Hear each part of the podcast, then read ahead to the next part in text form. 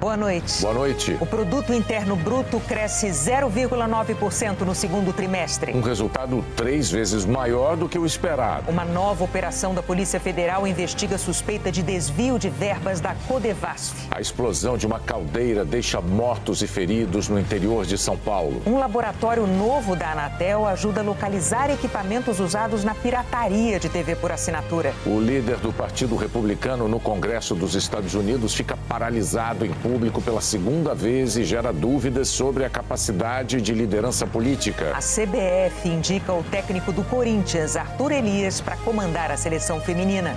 O Jornal Nacional está começando.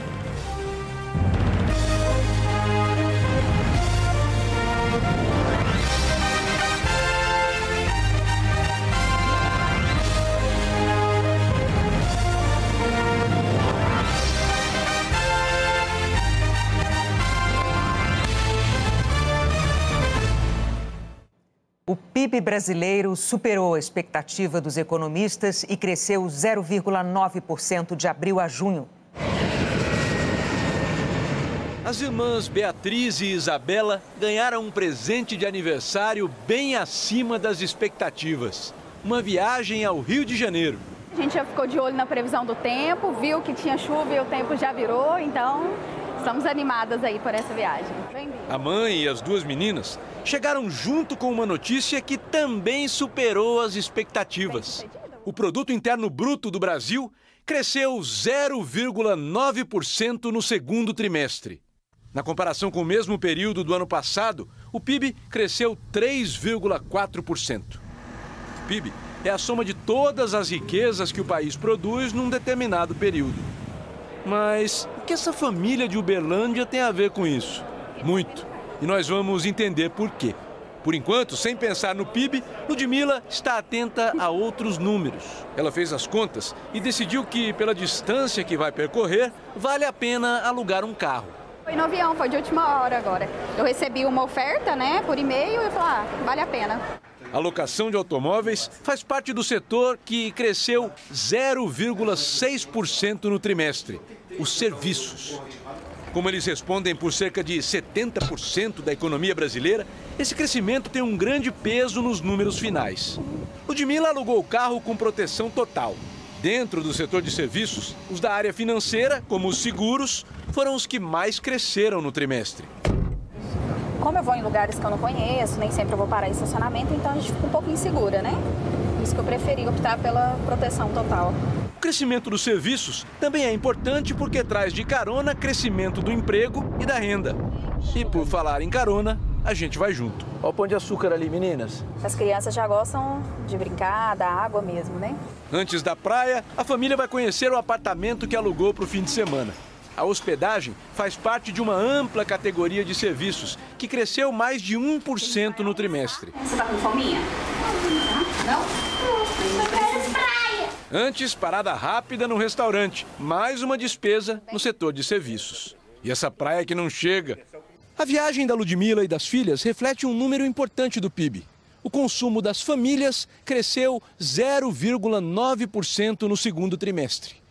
Cada decisão que elas tomam sobre onde gastar e quanto também forma um retrato bem atual da economia brasileira. As famílias deixaram de consumir bens, principalmente aqueles bens duráveis que dependem de crédito, porque o crédito está muito caro, né, pela política monetária, e estão mais voltados para bens mais básicos, que a gente diz, como alimentação, a inflação também tem ajudado, e também serviços. A gente tem que lembrar também, né, que o governo também tem ajudado a impulsionar a renda das famílias através de transferências de renda, expandiu, né, o Bolsa Família. A atividade econômica no segundo trimestre ficou 7,4 acima do patamar pré-pandemia e atingiu o ponto mais alto da série que começou em 2010. Um outro destaque do trimestre foi o crescimento da indústria, 0,9%. O agro ajudou não encolhendo muito.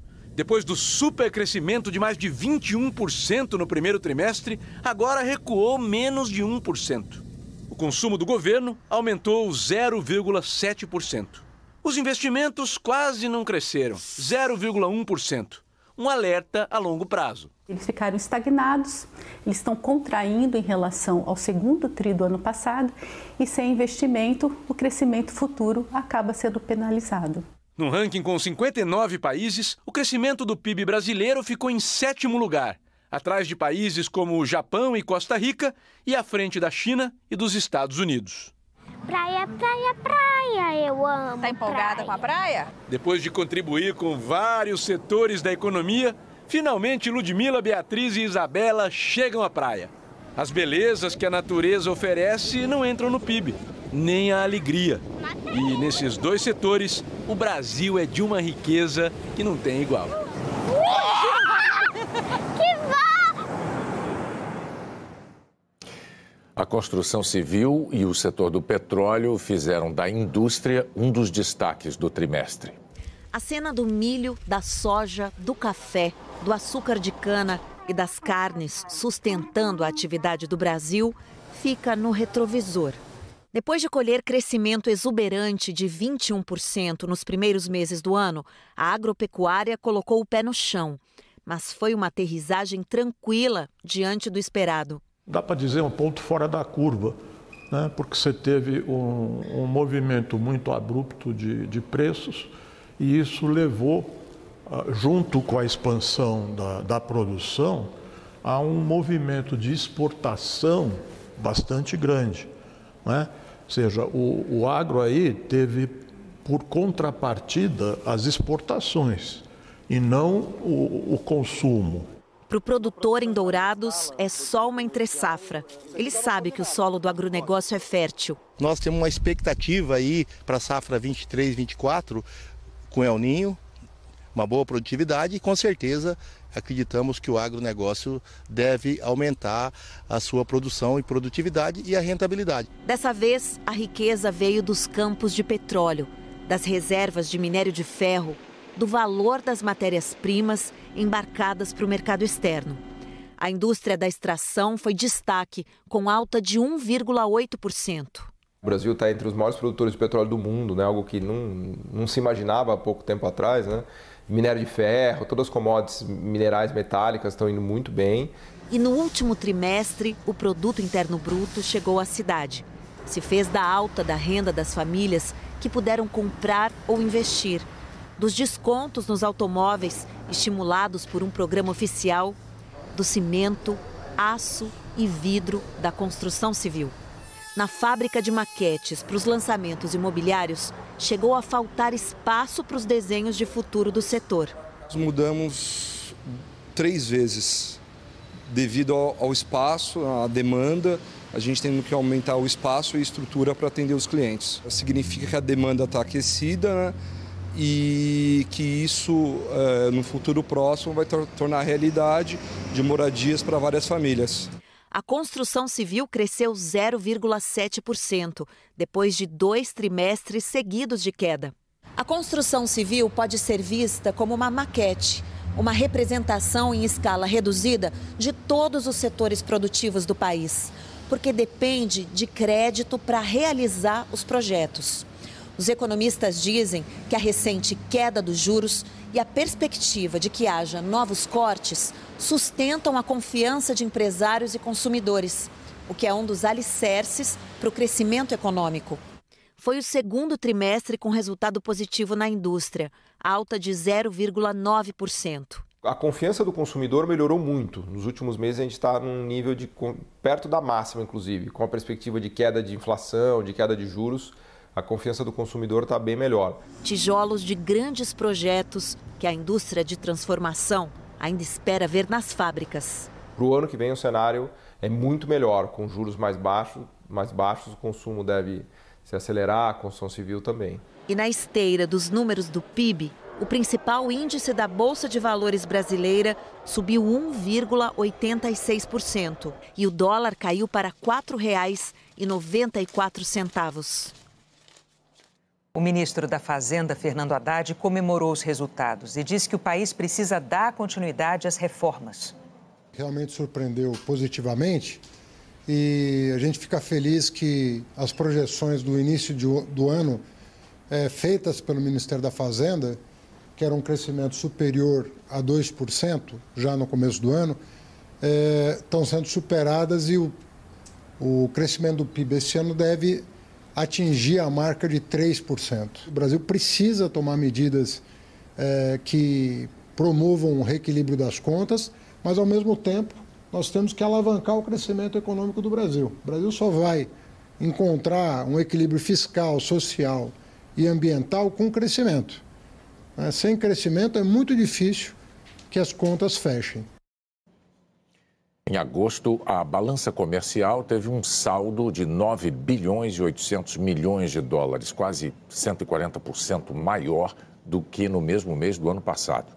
O Brasil tem pagado menos por itens que importa em grandes quantidades, como fertilizantes. No ano, o superávit chega a 63 bilhões de dólares. O secretário nacional de Defesa do Consumidor, o Adi Damus, disse que o Ministério da Justiça vai acompanhar todo o processo de recuperação judicial da 123 Milhas. A empresa tem 60 dias para apresentar um plano com medidas de reparação a consumidores em todo o território nacional. Tudo aquilo que foi comercializado antes do pedido de recuperação judicial vai ser objeto da elaboração de um plano de ressarcimento, de pagamento. Como é que vai ser? Vai ser com voucher? Vai ser com dinheiro? É, que critérios vão ser usados? Critérios cronológicos? Critérios de urgência da viagem? Por exemplo, se alguém comprou uma passagem porque tem que submeter uma cirurgia numa outra cidade, né? Eles garantiram que isso aí vai ter um atendimento imediato. Agora não, é, são passagens para turismo, né? Isto vai ser organizado na base de um acordo que eles vão tratar conosco, conosco e com o juiz da recuperação judicial. O Conselho Nacional de Direitos Humanos pediu hoje o fim da Operação Escudo da Polícia Militar de São Paulo na Baixada Santista. 24 pessoas morreram desde 28 de julho, quando começou a operação, deflagrada depois do assassinato do soldado Patrick Bastos Reis o Conselho apresentou 11 relatos de testemunhas sobre execuções e omissões de socorro por parte de policiais. E deu um prazo de 20 dias para o governo do estado esclarecer as mortes. A Secretaria da Segurança Pública de São Paulo afirmou que as pessoas morreram em confronto, que não há denúncias de abusos e que os casos estão em investigação. A seguir, a explosão numa caldeira deixa mortos e feridos no interior de São Paulo. Nos Estados Unidos, a imagem de um senador paralisado diante dos repórteres abre um debate no meio político.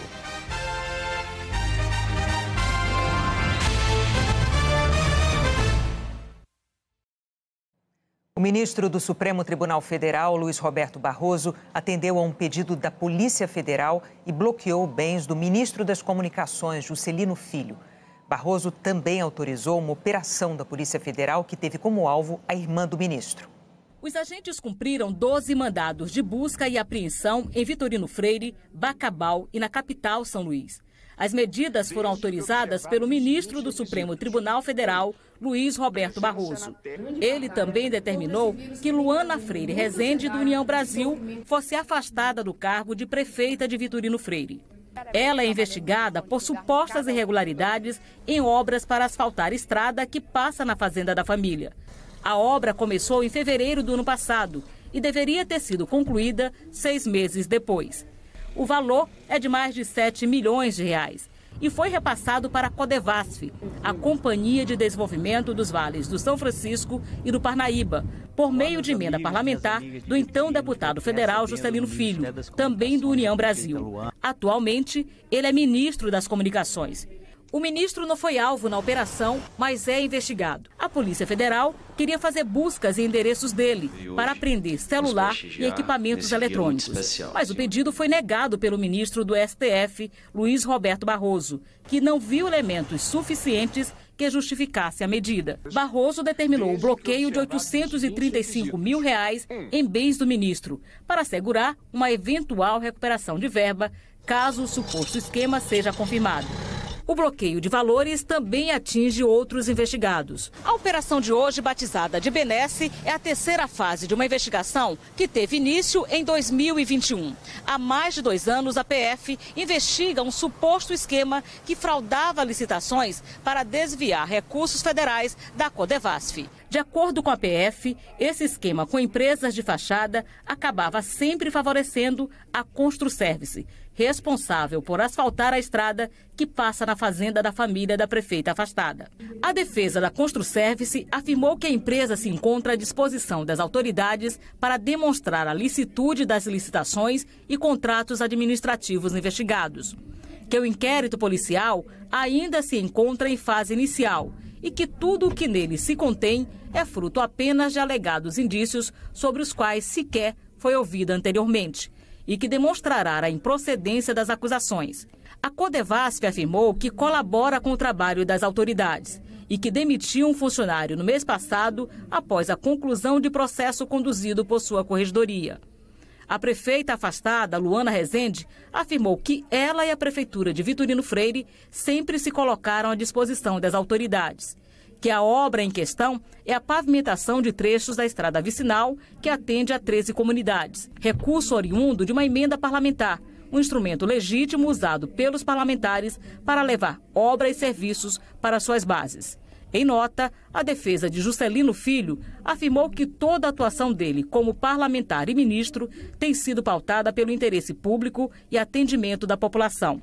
Que o inquérito servirá justamente para esclarecer os fatos e demonstrar que não houve qualquer irregularidade. E que emendas parlamentares são instrumentos legítimos e democráticos do Congresso Nacional. Uma operação da Polícia Federal e do Ministério Público do Rio prendeu hoje Ailton Guimarães Jorge, o capitão Guimarães, um dos maiores contraventores do Estado. O banqueiro do jogo do bicho é acusado de chefiar uma organização criminosa, homicídios, corrupção passiva e porte ilegal de armas de fogo.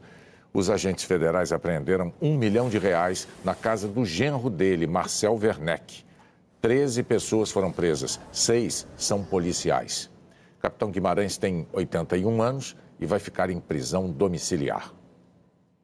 Cinco pessoas morreram e 30 ficaram feridas na explosão da caldeira de metalúrgica em Cabreúva, interior de São Paulo. Uma câmera de segurança registrou o momento da explosão. Eram 10 horas e 42 minutos da manhã.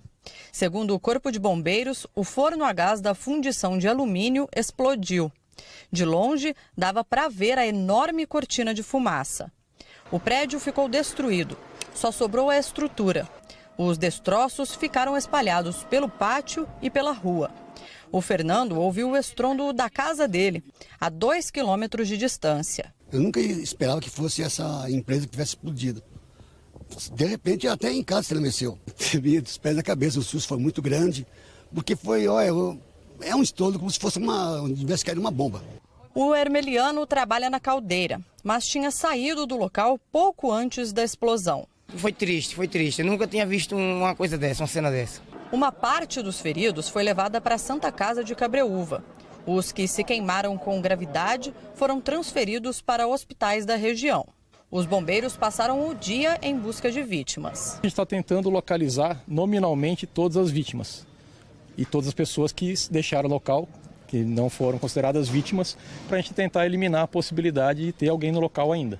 Na hora da explosão, pelo menos 33 funcionários trabalhavam na metalúrgica de acordo com o Corpo de Bombeiros. A perícia está no local fazendo um levantamento para saber as possíveis causas. A perícia, nesse momento, está fazendo um levantamento de local, está tá verificando as causas da explosão, mas vai vir uma, uma segunda é, equipe de perícia que é especializada, porque aí tem escombro, aí tem é, gás, então vai vir uma segunda equipe de perícia especializada. No momento, a gente não tem como determinar qual é a causa. Na verdade, explodiu todos. Os dois fornos estão completamente destruídos lá e o impacto foi, foi grande. O Pedro é porteiro da metalúrgica e não esquece o que viu depois da explosão. Na hora que eu vi meus, meus amigos tudo, tudo queimado, para mim parece que.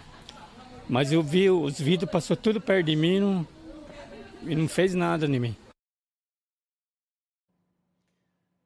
A Anatel inaugurou um laboratório antipirataria especializado na análise de aparelhos clandestinos que captam sinal de TV.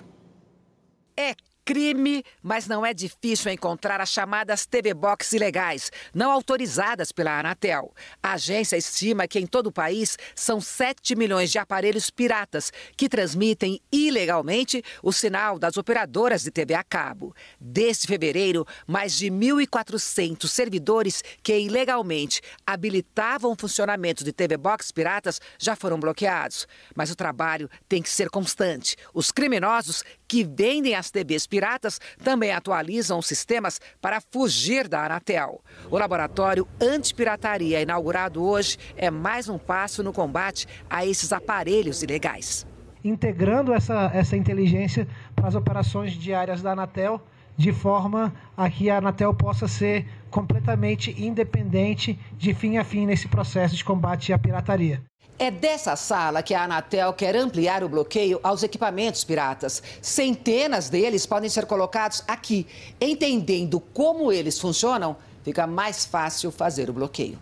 Pelo menos 100 aparelhos podem ser analisados ao mesmo tempo. Tudo que eles captam é transmitido nesses 12 telões. A infraestrutura pirata aparece em todo o país. E aí, cabe aos técnicos atuar para interromper o funcionamento. Ele analisa essas caixas de TV Box clandestinas não certificadas que representam risco à rede e ao consumidor, ao usuário. Esse laboratório identifica eh, os caminhos que ela percorre para quebrar essa criptografia e nós estamos bloqueando esses caminhos quando nós identificamos. É, pedindo, solicitando, impondo as, as, as prestadoras que façam esse bloqueio. A Anatel quer ainda ampliar a parceria com órgãos de segurança e Ministério Público para ampliar as operações de bloqueio desses sistemas piratas, que além da questão autoral, põe em risco a segurança dos dados dos usuários. A gente é, quer tornar cada vez mais difícil o acesso a esse tipo de conteúdo. Então a gente é, dificultar, minimizar né, e conscientizar principalmente a população, né, tanto de estar tendo um serviço ilegal, como também dos riscos que o consumidor está, está se sofrendo, se né, submetendo quando utiliza um equipamento desse, podendo ter seus dados pessoais roubados e podendo ter as redes de telecomunicações do país correndo o risco de serem afetadas ou derrubadas por esses equipamentos. Em outra frente, no Senado, a Comissão de Comunicação e Direito Digital aprovou esta semana um projeto que prorroga até 2038 a chamada cota de tela, que obriga a exibição de produções nacionais como filmes na TV paga. Uma emenda do senador Eduardo Gomes, do PL, deu à Ancine, Agência Nacional do Cinema, poderes para intervir em casos de pirataria de obras audiovisuais na TV paga. A agência poderá interromper ou suspender suspender o uso não autorizado de obras brasileiras ou estrangeiras protegidas, impedindo a transmissão ou armazenamento que impliquem violação de direitos autorais. O texto segue agora para a Câmara. Fim de semana chegando. Eliana, conta pra gente como é que fica a previsão do tempo. Boa noite. Oi, Renata. Boa noite para você, para o Bonner e boa noite para você. Os temporais começaram no Rio Grande do Sul. É o que a gente vê nas imagens de satélite. Essa área de baixa pressão atmosférica deixa as nuvens carregadas, inclusive amanhã. Há previsão de tempestades na maioria das cidades gaúchas, também em grande parte do interior de Santa Catarina e no sudoeste do Paraná. Os meteorologistas preveem ventania, muita chuva, raios e granizo. E dizem que a pior condição está no Rio Grande do Sul. São esperados ventos de 60 km por hora, com rajadas de até 100. O risco de raios é muito alto o de granizo alto e o de alagamentos médio. Em Bagé pode chover 30 milímetros, em Porto Alegre 40, em Santa Maria 50, em São Luís Gonzaga e Passo Fundo 60 milímetros. A Secretaria do Meio Ambiente e Infraestrutura do Estado emitiu boletim com alerta principalmente para essa parte vermelha do mapa. Outras regiões também devem ter ventos fortes, especialmente as que estão nessa faixa escura, do sul e até o oeste de Mato Grosso do Sul.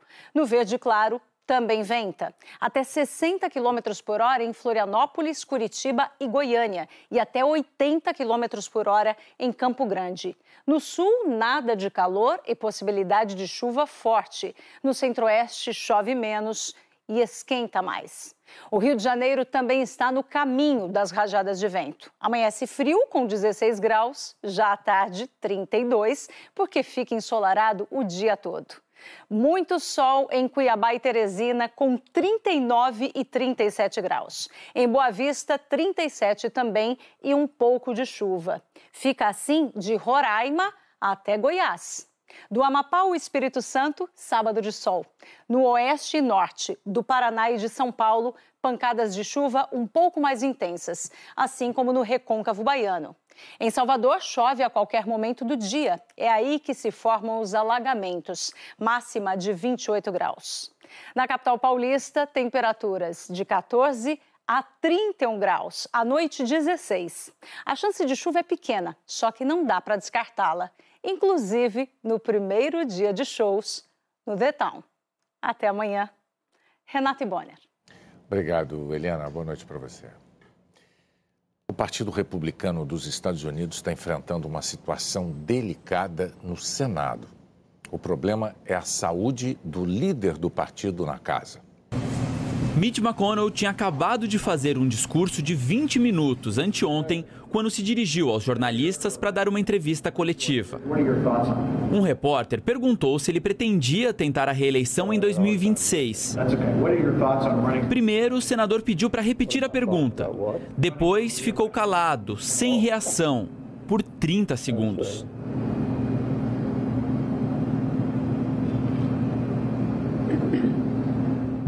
You hear the question, Senator? Running for re-election in 2026? Yes.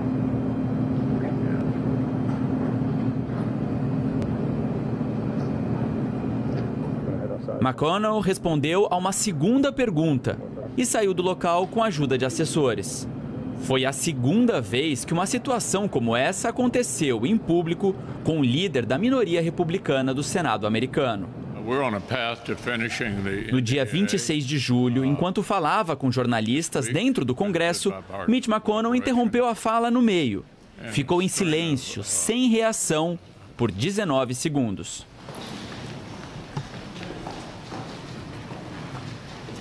Em março, o senador passou mais de um mês afastado do trabalho e ficou alguns dias internado depois de cair, bater a cabeça e sofrer uma concussão cerebral.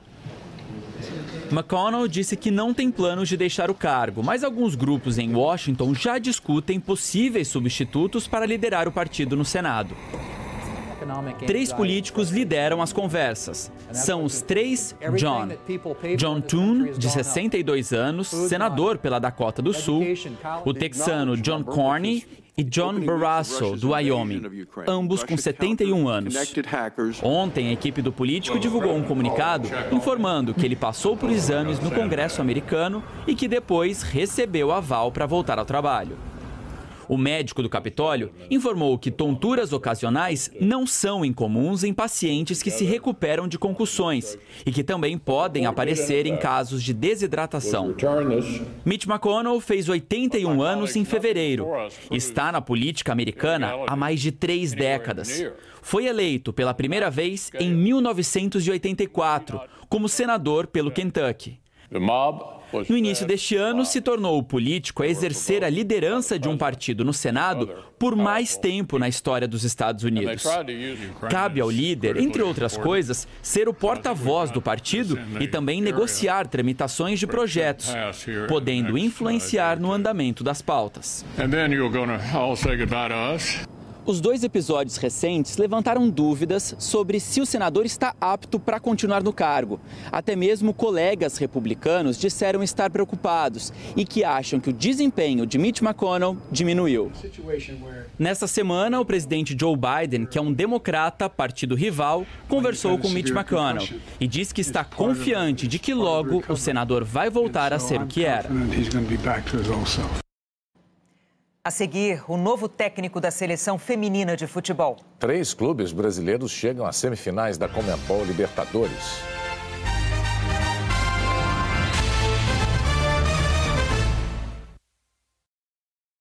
Arthur Elias é o novo técnico da seleção brasileira feminina de futebol. O acerto da CBF com o novo treinador da seleção principal foi de última hora. Ontem achei que eu ia ser Hoje eu tive a certeza, né? Além do Arthur Elias e dos três primeiros integrantes da comissão técnica principal, também foram apresentadas as novas treinadoras das seleções sub-15 e sub-17, Simone Jatobá, e da sub-20, Rosana, duas ex-jogadoras do Brasil. Poder trabalhar agora, né, novamente com o Arthur, fui, fui atleta dele, a gente tem uma filosofia muito parecida.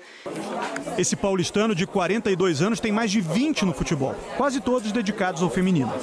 Com o Corinthians, o Arthur Elias venceu os últimos três campeonatos brasileiros, além das Libertadores de 2017, 2019 e 2021. Ele vai acumular o clube e a seleção até o fim da Libertadores desse ano, em outubro.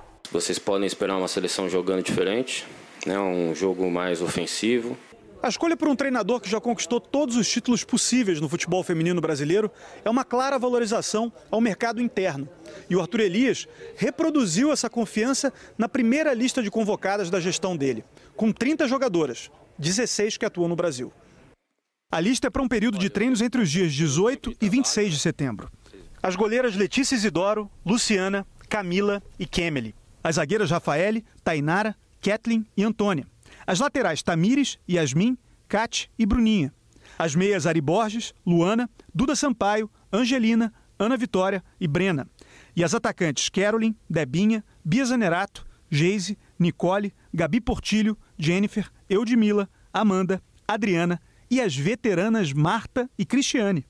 O histórico delas, né, a gente não precisa nem comentar aqui, todo o Brasil conhece, né? Tem uma geração excelente de atletas, é, agora, eu vejo que elas ainda têm muito a contribuir para a seleção. O momento é de reconstrução, mas sem abrir mão do passado.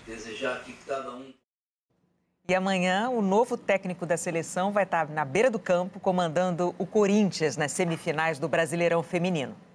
Nas partidas deste sábado, que vão decidir os finalistas do campeonato, a vantagem está do lado de quem vai atuar em casa. A Ferroviária joga em Araraquara, depois de ter vencido o São Paulo por 3 a 1 no primeiro jogo. Lari foi o destaque com dois gols.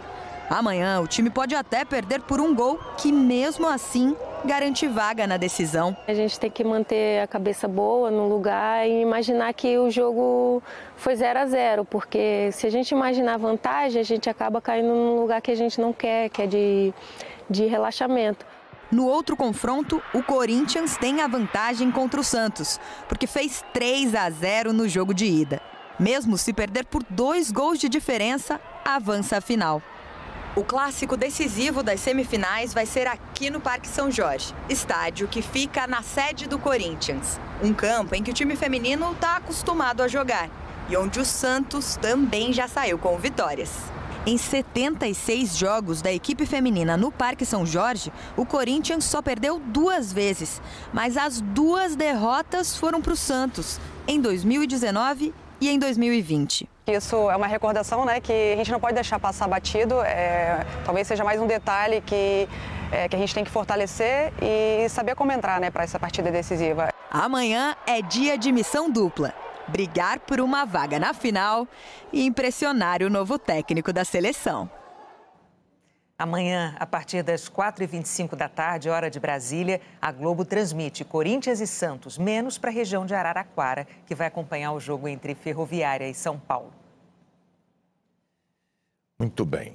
O futebol brasileiro vai estar presente muito fortemente nas semifinais da Comembol Libertadores. Fluminense, Internacional, Palmeiras. Pelo terceiro ano seguido, três dos quatro semifinalistas da Libertadores são brasileiros uma sequência inédita na história da competição. Em 2021, o intruso foi o Barcelona do Equador. Em 2022, o Vélez da Argentina. Dessa vez, outro argentino vai tentar desbancar essa hegemonia. O Boca Juniors, seis vezes campeão, terá que decidir a vaga na final em São Paulo contra o Palmeiras, que tem a melhor campanha dessa edição e vai disputar as semifinais do torneio pela quarta temporada seguida sob o comando do técnico Abel Ferreira.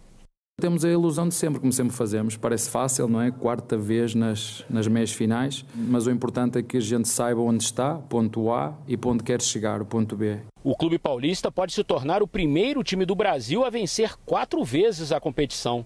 A final está marcada para o dia 4 de novembro no Maracanã. Em 2008, o Fluminense teve a chance de ser campeão no estádio, mas perdeu da LDU do Equador.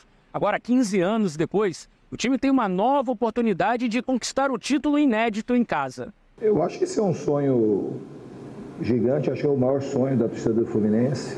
É um troféu que falta, o torcedor tricolor. Ontem, em Assunção, no Paraguai, o Fluminense derrotou o Olímpia pela segunda vez no confronto das quartas de final. A vitória por 3 a 1 teve dois gols do argentino Cano. Agora ele é o artilheiro isolado da Libertadores com nove gols. E teve episódios de vandalismo e de racismo, como mostra essa imagem de um torcedor paraguaio imitando um macaco na direção da torcida do Fluminense. O adversário do Flu vai ser o Internacional, que tem dois títulos do torneio e volta à semifinal depois de oito anos. O segundo jogo do confronto vai ser no Beira Rio, em Porto Alegre. Então, trazer para cá traz toda a energia do Colorado para dentro do campo também, para a gente ser campeão da Libertadores de novo. A Libertadores é da América, só que está cada vez mais brasileira. A seguir, a abertura da Bienal do Livro no Rio.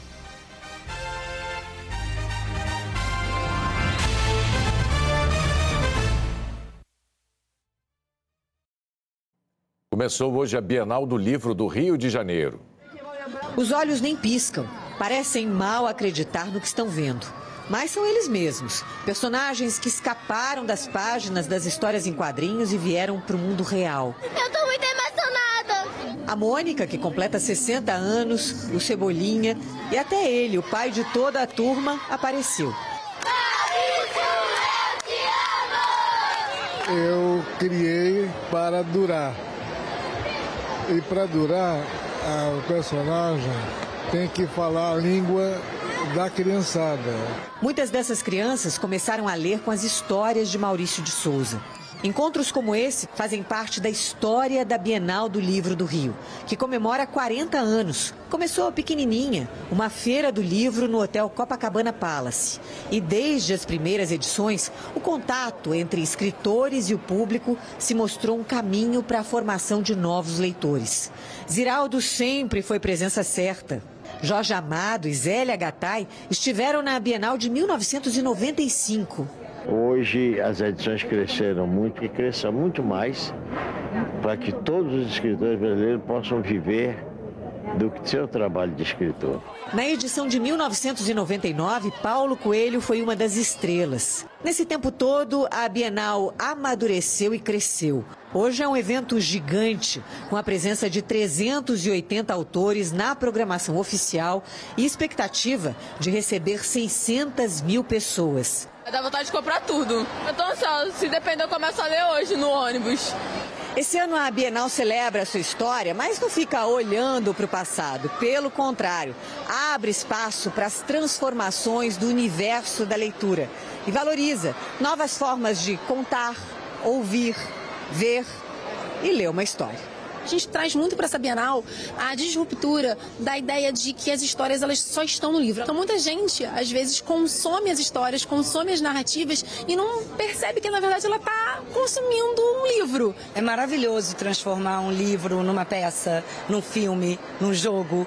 Então isso traz muita gente para o livro. Não importa como o leitor vai entrar na história. Foi depois de ver uma série na TV que o Vinícius se encantou pelos livros. Ah, e essa história valia todas as economias. Eu não tinha o dinheiro todo, ela ainda completou. E vai dormir junto comigo isso aqui. Vou botar um daqui, um desse lado, um desse, vou dormir. Vai ter meu travesseiro isso aqui, gente. Eu vou ter meu travesseiro isso aqui. Maravilhoso, amo. Maravilhoso. O Globo Repórter de hoje mostra os avanços e os desafios do Brasil na educação. Vamos conhecer iniciativas que estão tornando as aulas mais atraentes. O método da professora que melhorou o aprendizado da turma, misturando ensino e diversão. A tecnologia quer levar o conhecimento para quem não tem internet. Projeto que está combatendo o bullying e a evasão escolar por meio do afeto. Saudades de brincar com você. A escola toda está te esperando. A estratégia dos estudantes que se dedicam a ajudar outros alunos a entrar na universidade. E você vai conhecer o método vitorioso que inspirou o novo Programa Nacional de Alfabetização. É hoje no Globo Repórter. Depois tem Jornal da Globo. Boa noite. Boa noite, bom fim de semana.